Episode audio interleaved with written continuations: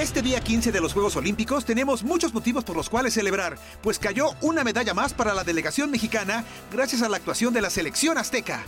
Teníamos el rosario en la mano, pues estos jugadores nos ilusionaron por la posible conquista de la medalla de bronce ante Japón. ¿Y qué creen?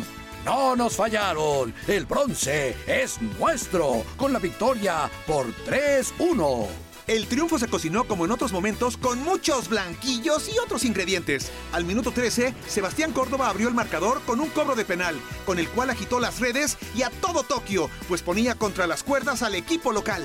Exactamente, los dirigidos por Jaime Lozano ampliaron la ventaja al minuto 22 con un tanto de Johan. ¿Qué, ¿Quién? Eh, ¿Johan? No, no, de Johan, Johan Vázquez. ¡Ah! México se fue al descanso con el 2 a 0 y en lugar de defender la ventaja en el complemento, siguieron atacando, estrategia que rindió frutos. Al 58, Alexis Vega anotó el tercer gol del partido y se encaminaron así hacia la victoria. Los nipones descontaron al 78 con anotación de Mitoma. Aunque hubo reacción, fue demasiado tarde, pues México tenía el control y dominio pleno del partido, como yo en todas las situaciones que se me cállate, presentan, príncipe. por supuesto. No vas a poder, nunca has podido. Finalmente México alcanzó el bronce y el equipo junto a toda la afición celebró esta conquista. Es la cuarta medalla en Tokio, la segunda de fútbol en la historia, la número 73 contando todos los deportes y todas las apariciones de México en los Juegos Olímpicos. Obvio que el fútbol nos vuelve felices, pero en otro frente, Alegna González en la marcha de 20 kilómetros logró un decoroso quinto sitio que es histórico. A sus 22 años es una de las grandes promesas para París 2024. La gimnasta Ruth Castillo también abrió un nuevo camino para el deporte mexicano al ser la primera competidora en la gimnasia rítmica en la historia. Su rutina nos enchinó la piel y se quedó cerquita de las medallas.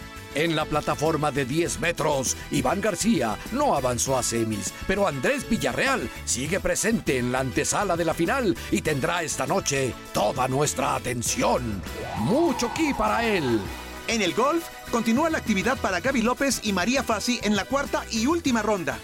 Y en el boxeo en el peso pesado cubano, Julio César La Cruz ganó el oro y se unió a un selecto grupo de pugilistas que han ganado medallas de oro en diferentes categorías en distintas ediciones de Olímpicos. En el medallero, China está a la cabeza, seguido de Estados Unidos y cierra la terna la delegación de Japón.